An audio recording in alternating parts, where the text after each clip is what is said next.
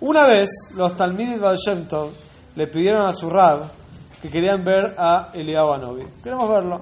El rey le contestó, ok, cuando haya un Bris Milah, que, que viene a todos los Bris Milah, lo van a poder ver.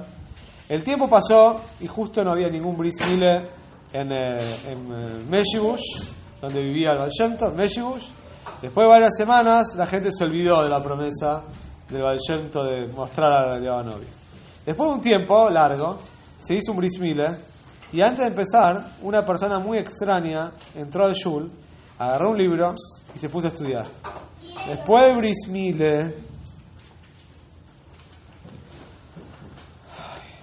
el rebe pidió un libro y nadie lo podía encontrar, hasta que recordaron que una persona estaba estudiando antes, y quizás justo esa persona rara estaba con el libro que quería dar Yento. Lo buscaron por todas partes a la persona y cuando lo encontraron vieron que esta persona se metió en su bolso el libro, el libro que Valleto estaba esperando. Las personas se enojaron, le dijeron a esta persona sos un ladrón, pero Valleto lo defendió y dijo déjenlo ir. Bueno, después de un tiempo un nuevo bris milah se realizó en la ciudad. También llegaron personas extrañas en la mitad del bris. En la mitad de la segunda el padre del bebé dijo que le robaron la cuchara de plata había traído para el Vallento. Y cuando buscaron encontraron que una de las personas que no la conocían tenía la cuchara. Otra vez las personas dijeron pegar a esta persona, lo acusaron de ladrón, pero Vallento dijo no lo toquen, él no es ningún ladrón.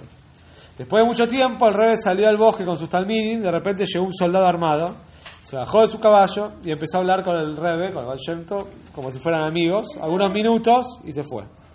Y Vallento le dijo a los alumnos, tres veces vieron a Leo Novi y no se dieron cuenta.